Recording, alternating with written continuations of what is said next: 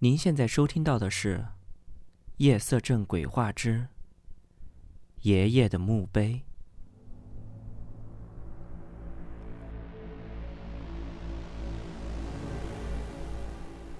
这是一个朋友的真人经历。这件事儿发生在十多年前。我的老家在一个小县城，爷爷、奶奶和表哥表姐都住在那里。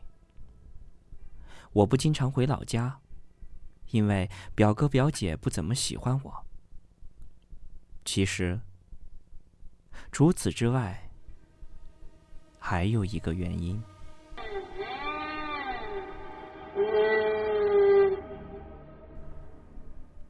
很小的时候。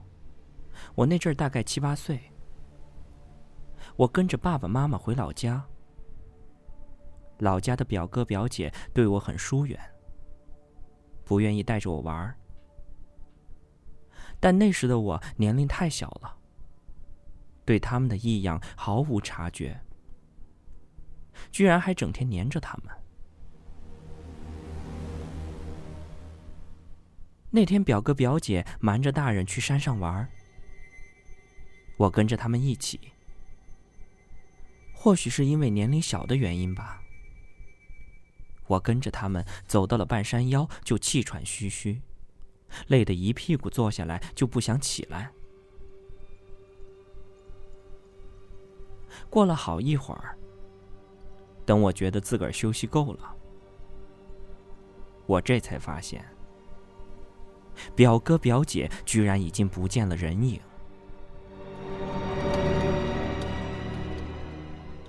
当时的我没有感觉多害怕，只是记性不好，我没法记清来时的路，又找不着表哥表姐，只好一个人在杂草丛生的山上摸索着往山下走。而具体的情况我已经记不清了，我只记得当时走过一座破旧的桥。桥下的河水已经干涸了。走过了那座桥，是一片的坟坡。平时在城里是见不到这种坟坡的，而那时我居然好奇的跑过去认墓碑上的字。而这时我看到后面的一块墓碑，好像刻着我的姓。于是，我就慢慢的走过去，仔细的看，而那墓碑上赫然刻着我爷爷的名字。我现在回想起来，只觉得浑身的发凉，因为那个时候，我爷爷还健在。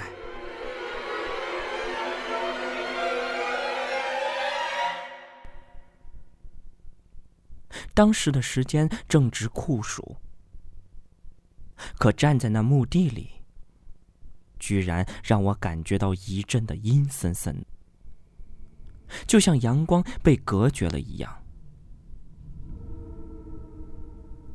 我当时没有多想，就蹦跳着继续朝山下走去。老家的生活很充实。我整天忙着玩儿，就忘了把这件事儿告诉别人。而暑假结束后，爸爸妈妈就带着我回到了城里。可是不久后，老家就传来了爷爷哮喘病犯去世的消息。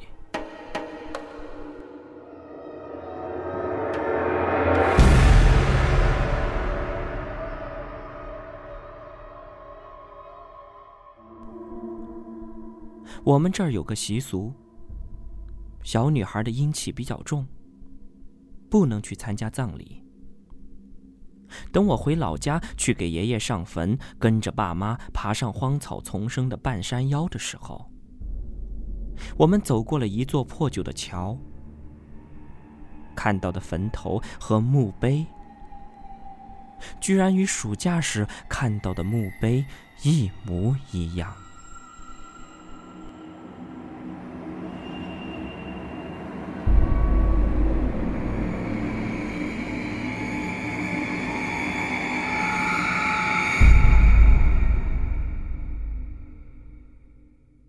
夜色镇鬼话，鬼话连篇。